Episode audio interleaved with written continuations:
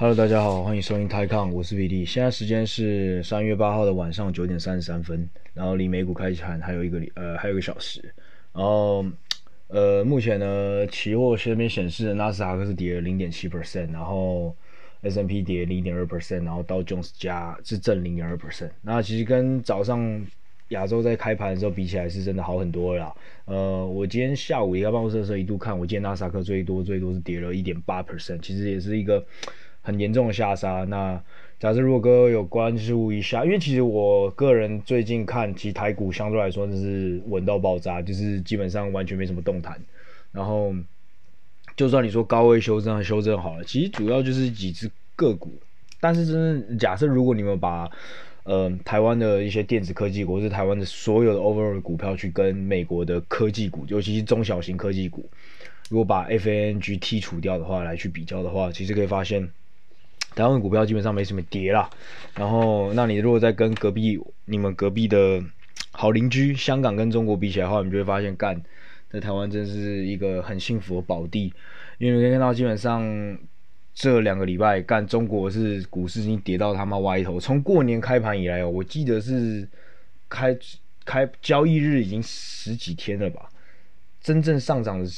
真正上涨的有收涨的日子大概只有两三天而已。你就看到干那个茅台，反正就我上次有跟各位分享过什么毛指数啊，那反正去年大家所有基金散户的爱股全部都是跌成跟狗屎一样。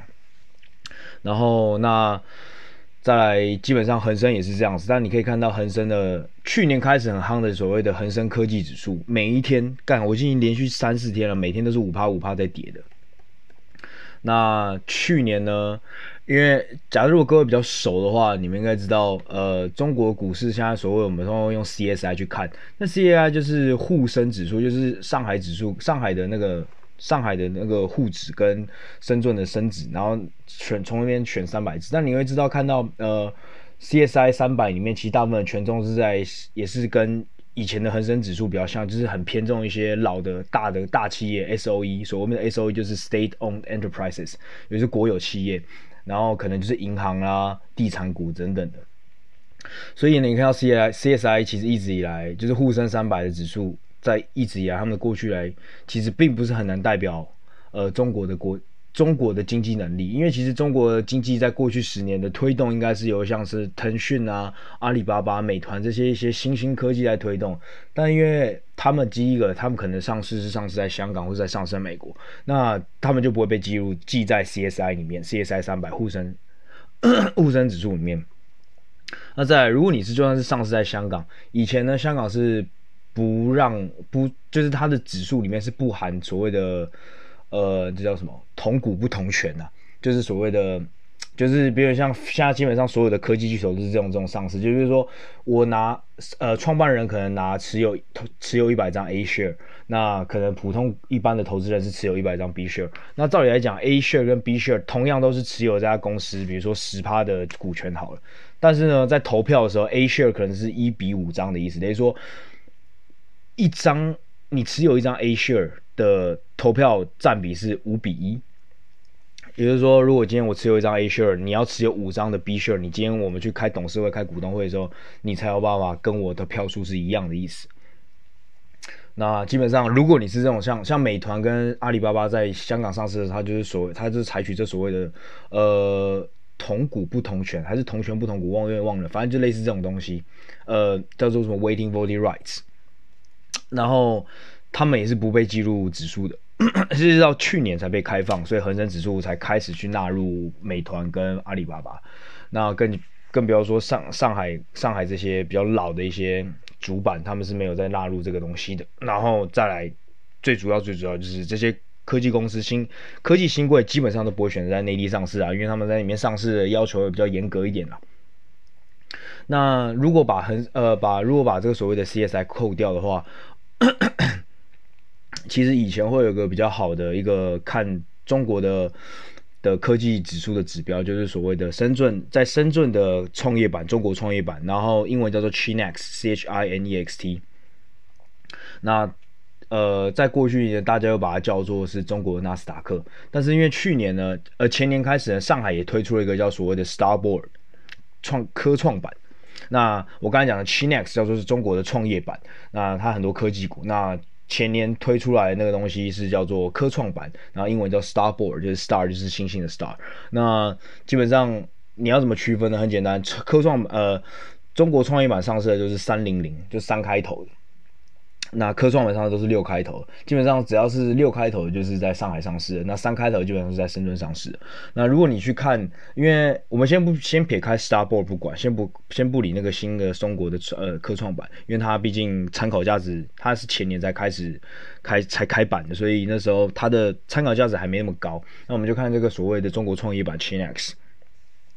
你如果仔细去看一下那个指数，它从呃农历过年开开盘之后呢，它其实已经算是技术性步入熊市了。呃，最近技术性步入熊市，应该在很多地方都是占据了各大媒体版面的。那包括像去年很夯的特斯拉，然后 ARK，就是 ARK 指数，就是那个像去年很有名的 Cathie Wood，现在大家很多人都觉得它跌入跌下神坛的这个这 ARK 基金，都是进入了呃技术性熊市。那基本上。技术性熊市就是所谓，如果你从高点回档超过二十 percent 的话，我们就会把它叫做技术性熊市。呃，反正你就如果看一下科创板，甚至你看恒生的科技指数，基本上都是这样，都是类似进入呃技术性的熊市。那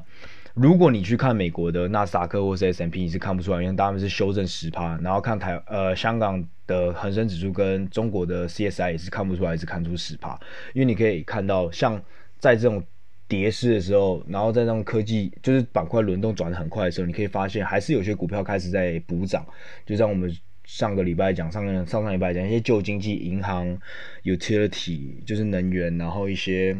就是两三过去两三年大家都不屑一顾，把它当狗屎的股票都开始涨了。但是 even 哦，even 如果你们直接去看 S S&P 或者说美国的科技股的话，你可以看到其实大的科技股。是非常非常的稳的，你可以看到 Facebook、Apple、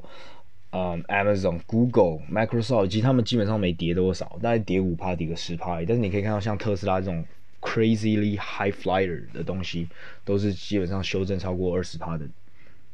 所以你可以看到，其实基本上像呃 FANG，他们已经算是步入说，为什么有时候会有人把它从科技股或是高成长股拿掉的原因，就是它基本上已经有点像是。它有点像是很巨大的蓝筹股啊，你可以把它放在成长股，你可以把它放在价值股啊。然后，也就是，这个是什么？前阵子那时候他们就是科技在狂涨的时候，他们也不太动。然后那时候很多人就说啊，干 FNG 啊、金牙股这些已经是退流行了，我们要去投一些新的东西。那就等到遇到下杀的时候，你会发现，哎，这些金牙股也会像是我们叫做 anchor，就是像船锚的一样，就是干它像是定心丸、定海神针的样子。它就是他妈就是不会动，它不会跌很多。那你干你手上摸的那些中小型股就会被杀到杀到杀成智障。那你每天早上起来一看就说，干为什么我手上股票跌这么惨？但为什么大盘只跌一趴或是一趴不到？那基本上的原因就是因为这些，就是因为这些金牙股他们不会跌下去，因为金牙股就是体质很强。除非今天呢，我跟你讲，除非今天的殖利率就是中国呃美国十年国债殖利率上升到三趴以上，不然我可以告诉你，这些这些金牙股可能。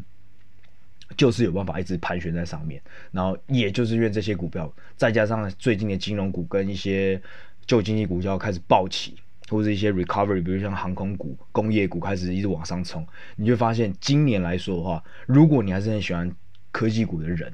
中小型中小型企业的科技股人，你会发现你今年会很难打败大盘。那我是。站在我的立场讲啊，因为我可以很老实跟各位讲说，其实我手上目前就还是还都是中小型企科企业的或的科技股为主嘛。因为如果各位比较熟我的话，就我喜欢 high tech 啊，我喜欢 e-commerce，我喜欢呃 healthcare 这些新的东西。所以过去两三礼拜我也是非常的凄惨了。那呃，那我今天就来讲讲一些现在我们可以买一些什么东西啊。然后我就发现，其实我已经讲这个。录这个 podcast 讲了那么久，然后其实我好像也没有真正的好好的研跟各位分享过我平常怎么看一个板块或者看一个股票之类的话，那刚好趁这一次我就来跟各位介绍一下我怎么去看一个产业，因为我今天就来讲这个产业，就是这个叫做 online travel agent，就是线上的一个就是线线上线上订票订票系统啊的那些 app 那。最呃这样讲好像你们应该听不懂我到底在讲啥小，那我就直接讲，就是比如像 Booking.com 啊，呃 Ctrip 以前 Ctrip 现在 Trip Trip 现在是 Trip.com，然后 Hotels.com 啦，Expedia 啦，TripAdvisor 这些 Airbnb 这种就是线上订票系统，呃，但是到底算是线上订票系统，就是你拿来订旅游啊，你来订机票，你来订租车的这些网络。的一些网站，那我们就叫英文就叫做 online travel agent，就是线上的旅游线上旅行社吧，就很像以前的旅行社，但你现在不用打电话了。对，那为什么推荐这个产业呢？为什么推荐 OTA 这个产业？我我可以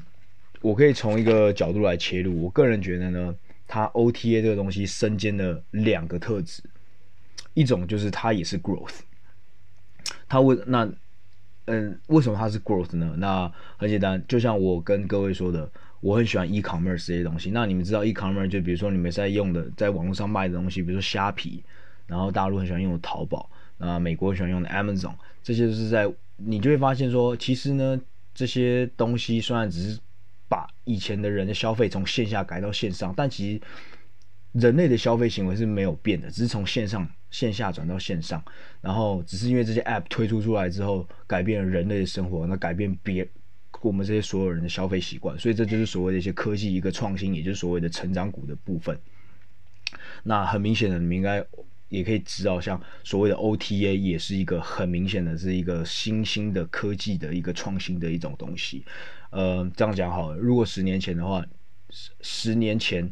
我们都是怎么定？出去玩的旅游，假设我们今天要出去玩，如果在国内的话，你怎么订？你就是订火车那些东西。如果你要订旅馆的话，你一定是打到旅店那边，要不然你就是每次去一些，比如说每半年或是每三个每一季，可能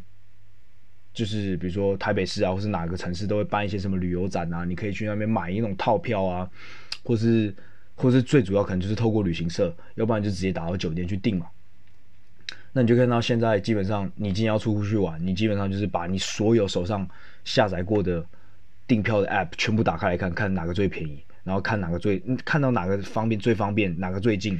最爽，你就直接在网上订就好，你甚至也不用打电话。那甚至很多时候，你比如说有特别要求，比如说呃你要分两张大床，你要什么时候入住，其实上面都可以帮你做的。就那个在你在那个手机的 App 上面是全部都可以设定超级方便，然后付从订票到付款到整个整个过程结束，但可能不用三分钟。那你以前可能要订饭店的时候，你要一家电话一家电话一家店一间一间一间饭店就去打，然后再来，如果你是要订国外的旅游的话，干那个就更难了，你绝对是要透过旅行社，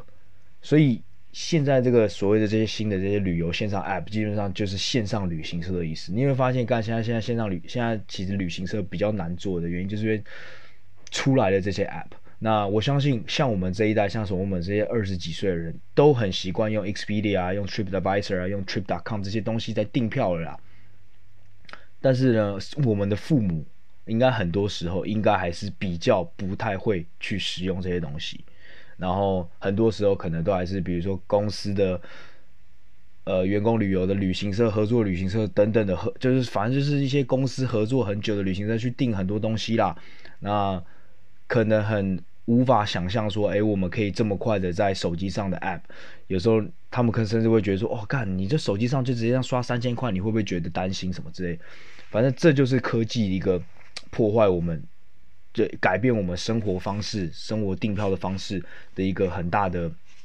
很大一个例子。所以，我比如说像 OTA 这样的东西，它是非常的具有科技跟成长性质的股票，这是第一点。那第二点呢？它为什么是进可攻退可守的一个东西呢？因为就像我们大家现在在。在在 betting on，就是我们在赌的东西，是 recovery 嘛，就是等到大家 vaccine 都打完之后，我们的旅游可以回来，我们的航班可以赶快恢复正常，那我们的酒店可以开始接受一些外来的客人，而不会只是一直只有国内旅游而已。所以这就是很经典的 recovery。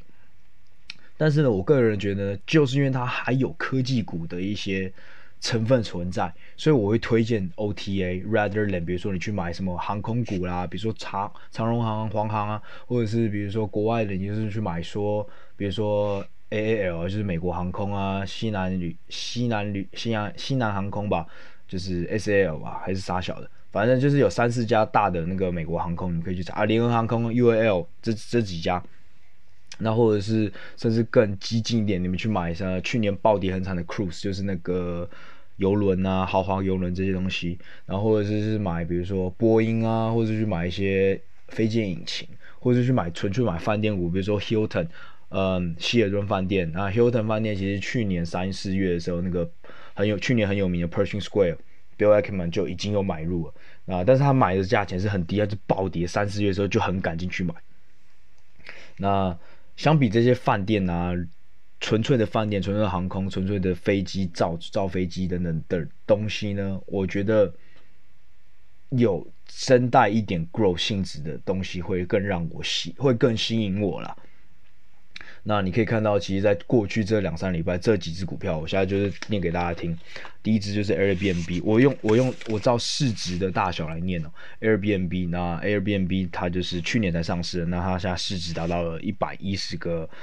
一千一百一千一百亿美金，一百一十个 billion 的 market cap。那那个上市代码是 ABNB。A B N B 在美国上市，那第二大呢，其实是照理来说，其实现在全世界最大的 OTA，只是它市值现在目前小数 Airbnb，就是我刚才说的 Booking.com，呃呃，它的本名其实叫 Booking Holdings，因为 Booking.com 其实是它其中一个品牌，像大家台湾也比较熟悉，像 Agoda，它也是 Booking Holdings 的股票，呃，它也是 Booking Holdings 的一个品牌，那上市代码是 BKNG，那现在的 Market Cap 现在的市值是来到九百亿美金。那再来第三大的就是 Expedia，Expedia 其实下面就更多品牌，它有 Expedia、Hotels.com 啊、Trivago 啊，其实 Booking 打 Booking Hosting 有有五六个比较主要品牌，但是可能在台湾比较熟悉的是我们刚我刚才说 Booking 跟 Agoda，它还有其他的品牌，那可能是国外比较流行的，嗯，对啊，那比如说什么 OpenTable、Momondo 啊、Rent Car 啊，还有一个 Rental Car 是专门在租车的。那 Expedia 就我刚才讲的，就是 Hotels Hotels.com 啊，Travago 就是那个干前阵子很有名嘛，去年嘛，前年就是在疫情还没爆发的时候，找饭店 Travago 它其实是 Expedia 的，那它的上市代码是 E X P，它目前的市值来到两百三十亿美金，呃，对，两百三十亿吧，对，二十三个 billion 对，两百三十亿美金，然后再来呢，再来一个是中国的。是一家中国公司，就是我们台湾其实蛮常多蛮多人在用的，因为它以前叫 Ctrip，那现在改名叫 Trip.com。那最有名的品牌就是它的那个 Trip.com。那其实它在订，尤其是对我们来这种来回飞台湾、香港的话，很划算的，算是比较划算。就是只要牵涉到在亚洲的，其实，在 Trip.com 现在其实的 footprint 就是越来越多人在用 Trip.com 这个网站，啊，尤其飞东南亚啊，然后更比如说如果是香港、台湾飞内地，当然是是最便宜的啦。那它的目前市值就刚刚跟的 Expedia 差不多大，大概也是两百三十亿美金。然后最后一个就是 TripAdvisor，那 TripAdvisor 大家台湾应该也都认识吧？就是那个有一只猫头鹰的那个。然后它的 market cap 现在目前只有七十亿美金而已。对，七十亿吧，七个 billion，对，没错。嗯，干，有时候切换也是切换不了。呃，那它上市代码是 TRIP，TRIP。哦，干，我刚刚有点讲那个 Trip.com，它的上市代码是 TCOM，TCOM，TCOM。啊，那我就来跟各位分享一下，那我在分析这些东西的时候，我是看什么的？那很简单，呃，看这些东西的时候，你，我，我，我觉得最重要、最重要的指指标就是有。三到四个，那当然第一个就是 revenue，就是它的去年的营收，然后再来我要看什么？呃，这个英文呢叫做 gross booking value，gross booking value，然后简写是 GBV，那 gross 就是总总共的总共，那 booking 呢就是订，那 value 就是 value 就 value 就 gross booking value，就是去年呢一整年呢，在它的 app 上面总共订购的。订购的量是多少？订购量不是说他抽取多少费用哦，是比如说我今天，比如说我今天呢，我在 Agoda 上面我订了一张两千块的机票，两千块港币的机票，Agoda 可以从我这可以可以从这两千块机票抽到十趴的话就是两百，那两百块就是它的 revenue。但是那个两千呢，就会被算进 gross booking value，因为我在上面订了多少，最后不是全部他抽走嘛，所以他，但是我在上面订的这个所谓的这个这个 value，这个这个价值呢，就会被算进去。所以呢，我们这个 GBV 呢，在所有包括我我很喜欢的所谓的 e-commerce，就是 gross merchandise value 也一样，就是在上面一整年上面交易的量是多少？那这个是一个很重要很重要的指标。为什么很重要呢？好，第三个第三个很重要指标是什么？叫做说 take rate，也就是说，我用我刚才的那个 revenue，用我整年的营收去除以我整年在上面交易的交易额，就会得到说我在。多少多少多，就我我在每一笔交易里面，我可以抽取多少钱的意思。那我举个 Airbnb 的例子来说，去年呢，它一整年的营收是呃三十四亿美金，三三点四个 billion。它的 Gross Booking Value GBV 呢，达到了将近是二十四个 billion，就是两百四十亿。所以三十四除以两百四，它就还是十四 percent。那对比到 Booking.com、Booking Holdings 呢，它去年达到是六十八亿美金的营收，然后呢，它 GBV 呢达到了三百五十四亿。那大概就是 take rate，就是 take rate，就是反正它在里面抽到费用，我们就讲它它它每它所它的抽佣能力大概是多少？它抽佣能力大概是十九趴，那就是比 Airbnb 还高了嘛。那 Expedia 也是十四趴，那 Trip.com 呢只有四趴。Trip.com 就是中国那个，那 Trip Advisor 去年呢，它转型了，它用了一个很不一样的呃的消费模式，呃，它它用的 business model 跟我前几集介绍过的东西比较像，它现在转型的叫做就是所谓的订阅服务，就是 subscription model，就是有点像是呃 Amazon 那样子，或者是像呃所谓的比如说那个 Costco 那样，就是你要缴钱，你每一年都要缴会费，我才让你使用这个 app。那你在你你如果用我，但如果你缴了这个会费，你来我这 app，我可以跟你打包表示你在外面的其他的网站都订不到这么便宜，或是订不到这么多选择，没你想象没没有你绝对没有你其他 app 还要多。那 Trip Advisor 为什么去年敢这样子做的原因，是因为 according to 他们自己公司的报告，或者他们去年最最后的年年底的那个 quarter 报告，就是呃那个季报的时候，他讲啊。他们每每就是他们每个月呢，就是上网浏览的次数，就是平常人打开 TripAdvisor 的浏览次数呢，就是来那边造访的浏览量呢，平均来说，每一个每一天或是每个月呢，是其他网站、其他品牌、其他的 App 的三倍以上，三两倍到三倍到四倍。所以也就是因为它的流量是最大的，所以他敢。今天来提来使用这个新的 model 出来去做，那除此之外也是因为他用，如果照他如果照 Airbnb 或者 Booking.com 或者 Expedia 他们这样的抽佣的方式去做的时候，他发现他的 monetization 就是说把他的他有成功把他没有很成功的把上面的交易带来的流量成功的转成他的 revenue，所以他过去的 business model 跟别人他如果用别人的 business model 来做的话，他是。做的没有很好，执行能力没有到很好，所以他决定现在改用一个比较全新的方式，就是所谓的现在很流行的订阅式服务。那每一个人，如果你想使用它的话，就一年交九十九块美金。对，那九十九块美金，我自己还没试用啊，所以我不知道，而且短期内我也用不到嘛。所以如果之后呢，各位有任何人用过那个 TripAdvisor，它是叫做 TripAdvisor Plus 吧。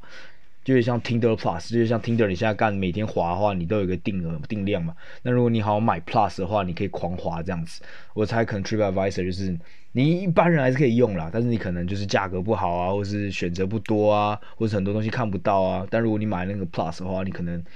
就瞬间解锁一堆东西啦。那它的 Revenue 去年只有六百，这是多少啊？六，他去年，他去年，他他去年，他去年只有六亿美金而已。那你可以看到，别人刚才全部都是破二三十以上，二三十亿美金以上，只有他是六亿。那中国 Trip.com T.com 呢？去年的 Revenue，去年的营收呢？呃，是二十七亿美金。那它的 GBV 很大哦，是是跟 US 的其他国其其他的品牌比起来是最大的，它是六百一十亿。所以它，但是呢，虽然它的 GBV 超大，它的 take rate 只有四 percent。那刚我刚才说，Expedia 跟 Airbnb 都是十四趴，那 Booking 是十九趴。那知道这个东西可以干嘛？就会知道他知道说，今天呢，如果我这家我这家品牌我的 take rate 够强够。够够够深的话，够大的话，那未来呢，是不是代表说我每拿多拿一个流量，多拿多成交一单的话，我的 revenue，我的营收就会跟着上面往上跳？但同时呢，会不会是说，因为呢，我现在的 take rate 是最高的，那其他人以后有机会这个 take rate 可以 catch up，比如说 Expedia 以后呢十四趴、十五趴、十六趴，它的 take rate 是有办法进步的，但是 Booking.com 可能是十九趴就是封顶了，那它会不会是因为它如果它已经是封顶的话，那它未来的成长性是不是相对的 Expedia 来说是不是就更低？那如果你再往后去想的话，像我刚才讲 Trip.com 它的 take rate 只有四趴哦。所以几乎是它几乎是 Booking.com 的四分呃的五分之一，然后是 Expedia 的三分之一还要更少。那你想中国，中国他们的旅游是绝对是全世界现在消费应该是最大的吧？而且他们只有往外飞，有机会在往外飞的实力是这个消费水准，觉得还是全世界。我我是觉得，大概至少未来十年都还是由中国来。Dominate 这个所谓的旅游，全世界旅游业。那再来呢？Trip.com 就像我刚才讲，台湾越越越来越多人用，东南亚越来越多人在用 Trip.com 这个这个 app。那如果这个 footprint international footprint 就是未来的世界，就是这个亚洲有越来越多地方人开始使用 Trip.com 之后呢，它的 take rate 只要进展一趴，但它 GBV 可能只要进展。不，我不知道具体进展多少，但你们可以用，你们可以去这种东西，就是之后可以去玩那个数字啦，就是你可以自己去推啊，比如说 Booking 打开它的 GBV 可能每年只能进展十趴，Take Rate 只要进展一趴就好，比如说变从十九趴变二十趴，那你明年的营营收可以增长多少？那 Trip.com 呢？那比如说 GBV 它成长多少？那 Take Rate 进展，比如说从四趴变六趴，你就看它发营收可能干可能就是两三倍在跳的。所以这就是一个非常可怕的一个数据，我觉得这个数字就是大家可以自己去玩呐。那如果各位现在听到那么久，如果有稍微跟上的话，那就可以继续听下去。那如果没有的话，那就算了。那接下来就是很简单，就是平常就是大家会看的，就是所谓市销率，就是比如说用现在的市值除以去呃除以未来一年的营收，或是今年的营收，随便。那目前看到。如果用去年的营收来比的话，Airbnb 差不多超贵，它市值除以它的营收是来到三十倍以上。那 Booking 呢是十三十三倍左右，Expedia 四倍，TripAdvisor 十一倍，Trip.com 是九倍。所以你看到 Expedia 其实现在是最便宜的时候，然后再来是 Trip.com。然后再是 Booking，然后再 TripAdvisor，然后再 Airbnb。然后呢，另外一种数据是我刚才讲的，就是假设你还可以用一种方式，就是拿你的市值去除以 GBV，就是你拿你的市值去乘以你每一年的在这个 App 上面的成交额。那 Airbnb 是四点五倍，那 Booking 是二点五倍，那 Expedia 还是最便宜，它只有零点六倍而已。那 Trip.com 只有零点四倍而已。那 TripAdvisor，因为我刚才讲了嘛，它不是用 GBV 去算的，所以它没有这些数据。所以目前你可以看到，其实 Booking.com 它是，呃，相对比较贵一点，那 Expedia 跟 Trip.com 稍些便宜。所以呢，假设呢，其实用一个最简单、最简单、最无脑的方法，假设呢，我们只假设 Airbnb 现在是 fair value，就是现在 Airbnb 的价格是。正确的话，但当然我是觉得应该不正确啊，因为你不可能干市销，就是市值除以销售是可以来可以可以 trade 到三十倍啊。不过现在市场是 who knows right？假设它的销售这样这个这个就是市场目前给它的估值三十倍是正确的话，那其实所有刚才我刚提到所有股票应该都是 undervalue，都是比较便宜的。Booking 呢，它它也是大概在 Airbnb 的一半便宜，那 Expedia 大概是 大概是。它的两折吧，然后 Trip.com 也是两折吧，而且 Trip.com 的 Upside 可能感觉更大。那在你们当然，但是你们可能会觉得这可能是懒觉比鸡腿啊，所以接下来你们就要看它的 Business Breakdown，就是呃，那它的 Hotel 占几成呢？就是它。这个 app 上面订饭店占多少呢？那订机票的占多少呢？那订租车的又占多少？那其他占多少？其他就比如说像 TripAdvisor，它就很多其他啦，比如 dining 啊，entertainment，它可能帮你订一些，比如说游乐园的票啊，然后晚餐的票你也可以在上面订啊，杀小一堆。然后或者它专门只卖 corporate travels，什么意思呢？就 TripAdvisor 可能很多的营收是来自于跟企业合作的。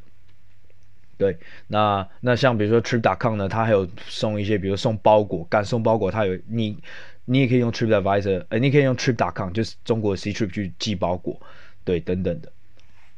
所以你就要去看它 breakdown，所以因为 breakdown 不一样，可以让它的估值可以是完全很不一样的东西。那我觉得最简单就是 Airbnb 想都不用想，它就只它就最主要就是。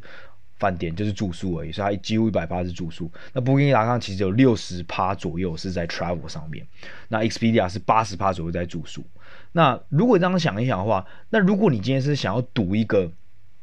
呃 recovery 的话，其实你会更想要去买 travel 更多的，就是除了住宿纯住宿以外，你会希望你的机票可以买，就是你机票占比更高，因为现在目前呢，机票应该是。这个部分是完全去年一整年机票可能是才是最更加重伤的，因为你很多其实国内 travel 都是一直有，还是断断续续有在，比如说像去年美国，比如说夏天的时候有开放，那时候他就很多干，那时候饭店又开始跑起来这样子。但是航空公司是一个最受创、最受创的东西，或者是在订机票的这个这个业务上面是受创最深的的东西上面。所以我觉得，呃，如果你在想要赌一个。赌赌一个就是航空业整个回起回温的话，我觉得 Booking 它又是一个很可能会相对比 Expedia，虽然 Expedia 比较便宜，但是可能 Booking 它可能更有一个吸引力在这边。那中国的那个 Trip.com 就是一半一半，它四十趴是 Hotel，四十趴是 Travel，那剩下二十趴是其他，那就是一个比较中性啊。那基本上呃 Trip.com 就是一个很很在玩中国的东西，所以我觉得它可以拆开来去另外看。那最后呢，你还要去看 geographical breakdown，就是他们的 domestic，就是本土的产本土的占营收占比多少，跟国际的营收占比多少。因为国际营收占比越大，你以后等到呃等到疫苗全部打完之后，或者等到可以开始 travel 的时候，那个国际占比越大的，你可以 supposedly 照理来讲，你应该是可以成长的往上跳的更多。那我们这边 domestic domestic 呃。美国就是我刚才说的 Airbnb、Booking 跟 Expedia、TripAdvisor。那 Trip.com 的 domestic 就是中国喽。那去年呢，Trip.com 基本上几乎百分之百是 domestic。那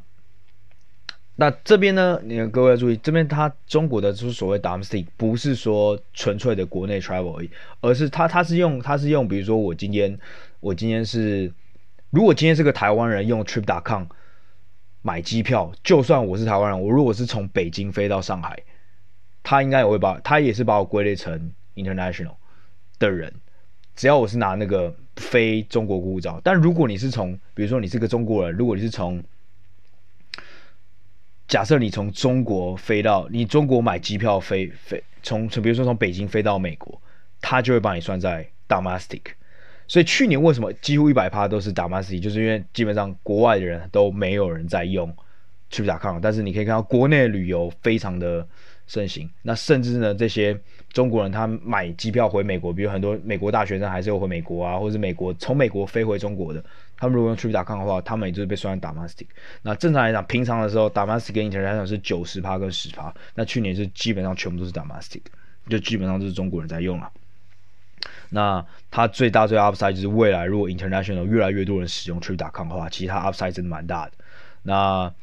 那 Booking.com 跟 Expedia 比起来呢，它的更好的，它另外一个好处就是它呢 Expedia 大概有六七十 percent 是美国美国的营收，所以它的国外收入是三十趴。那 Booking.com 呢有将近快九十趴，它来自国际的营收。所以呢，如果呢 international 的 travel 回来的时候，Booking.com 又比 Expedia 还要更加吸引人。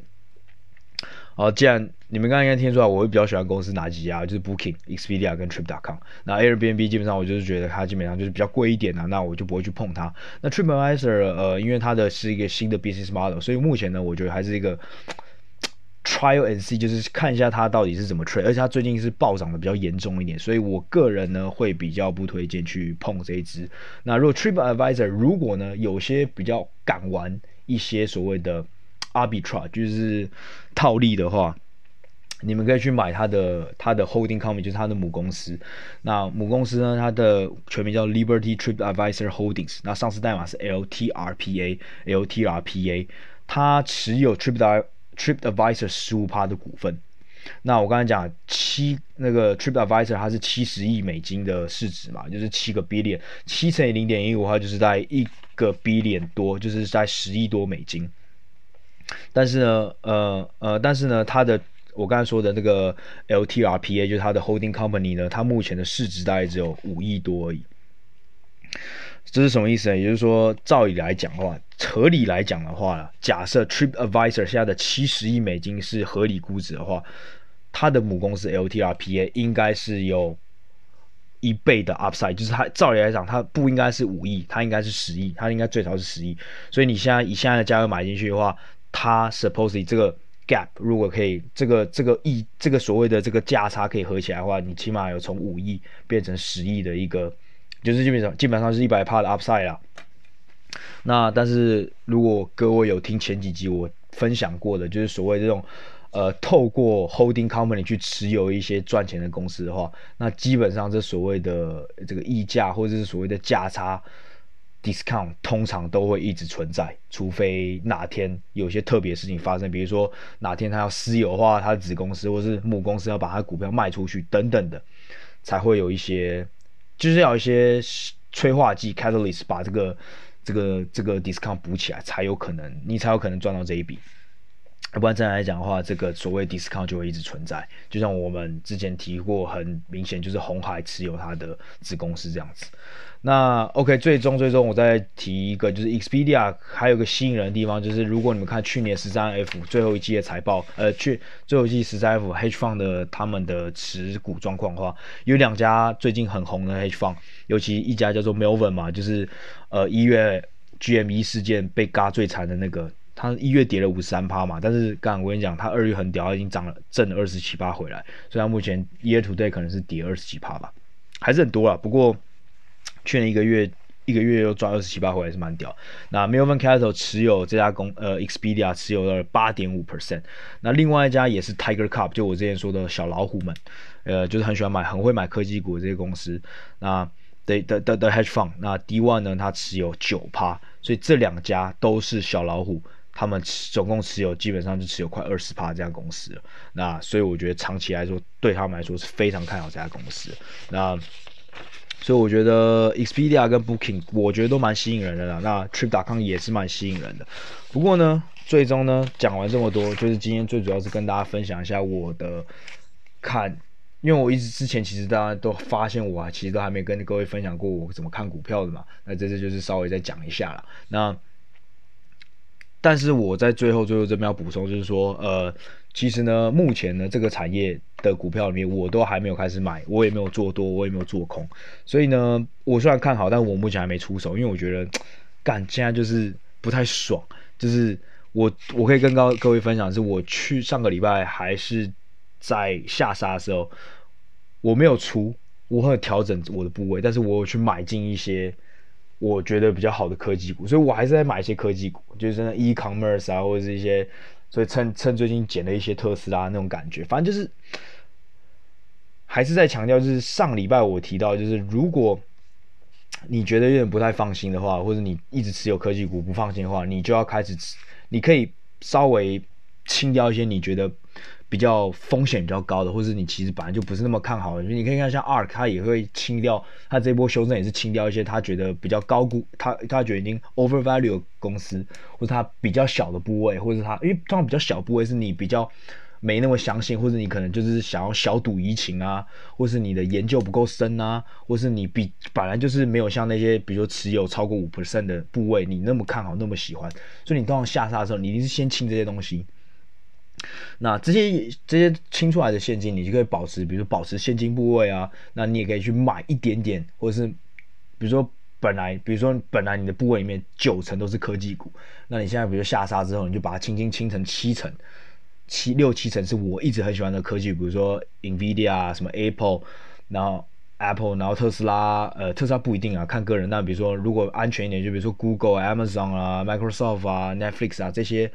这些比较稳定的东西。那剩下三成的资金，你可以比如说开始买一些 JP Morgan 啊，一些银行股啊，或者一些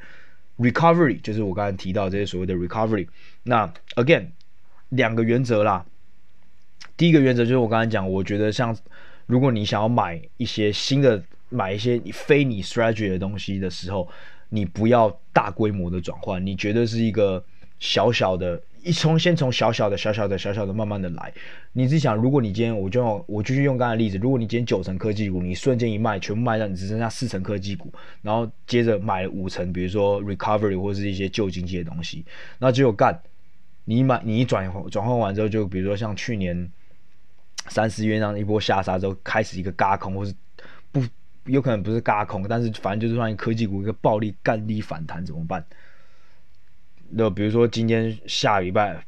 炮那个那个 FED 的鲍尔先生突然说，哎、我下一个月只要买一个一百二十个 billion 的那个的债，我下礼拜我下下下礼拜开始我开始买三百，我狂买，买到干，我反正闭着眼睛买就对了，反正今天死也要把的把这个殖利率降回来。的时候干，你就看那些科技开始狂喷喷成，觉得是让你很傻眼那种，那你说不就很像棒槌嘛？所以我觉得都是先从小规模、小规模慢慢来啦。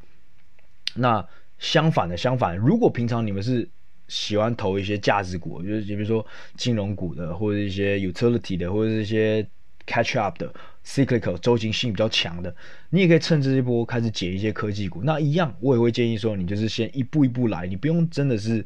真的是一抓，就是一清就是清掉一半，然后就偷偷地换一个新的 strategy。因为每次换一个新的 strategy，可能就是你比较不擅长、比较不熟悉，或者比较容易睡不着觉的一个新的 strategy。那其实这样会让你的心理压力很大，然后同时呢，也容易会导致你的绩效不好。所以这主要是我想跟各位跟跟各位说的啦。那在第二个呢，就是。尽量，如果有机会找到像我刚才所谓进可攻退可守，尤其在现在目前这样市况来讲的话，你能找到这样的标的，我觉得会同时来说会对你说，对对一个想要慢慢转换一个 strategy，或者是想要买一点不同 strategy 的标的的人来说，我觉得都是一个还蛮特别，或者是一个蛮好的一个蛮好一个想法啦。那最终最终呢，我觉得基本上。我还想分享，就是说，我觉得我看东西很简单。你们可以看到，我每次我就算是推荐 OTA，那我之前推荐 e-commerce，我推荐一些很虽然是科技股，但是我个人觉得是非常唾手可得，就是每个人每天都会用到的。就是你们今天手机下载、手机打开，绝对都会有这些东西的。那我就比如说，我就比较少推荐一些 SaaS。那个云端，沙小那样讲很复杂，但就是工程师才听得懂的东西，或者很多软体工程师都不一定懂的东西。那我觉得看股票很简单啦，先从自己看得懂，然后喜欢的东西开始看。那我觉得基本上 OTA 啊、e-commerce 啊、是淘宝这些东西呢，就是一个我们每天都在用的，然后很简单就可以看得懂，然后切入点非常的。明白清楚的，我觉得这就是一个看股票一个可以最简单、最最基本入门的东西。那我觉得是一个很简单、很很很简单入门啊。那其实就是投资，其实没有大家说想象中那么难。那比如说像我刚才用那种，就是其实基本上最基本数学，大家只要把那个财报花一点时间拿出来看，把那数字抓一抓，然后除一除，就会发现哎，干哪个比较贵，哪个比较便宜了。我觉得，对啊，所以我觉得投资就是这样，所以其实完全不会到。到很复杂啦，但是最主要是每个人都要下一点功课就是了，好吧？那今天就分享到这边，那今天就是分享一个我看股票方法跟一些新的想法，给一些在这个如此动荡的一个市场，给跟跟各位分享一下。OK，今天大家就是这样子啊，感谢经营，拜拜。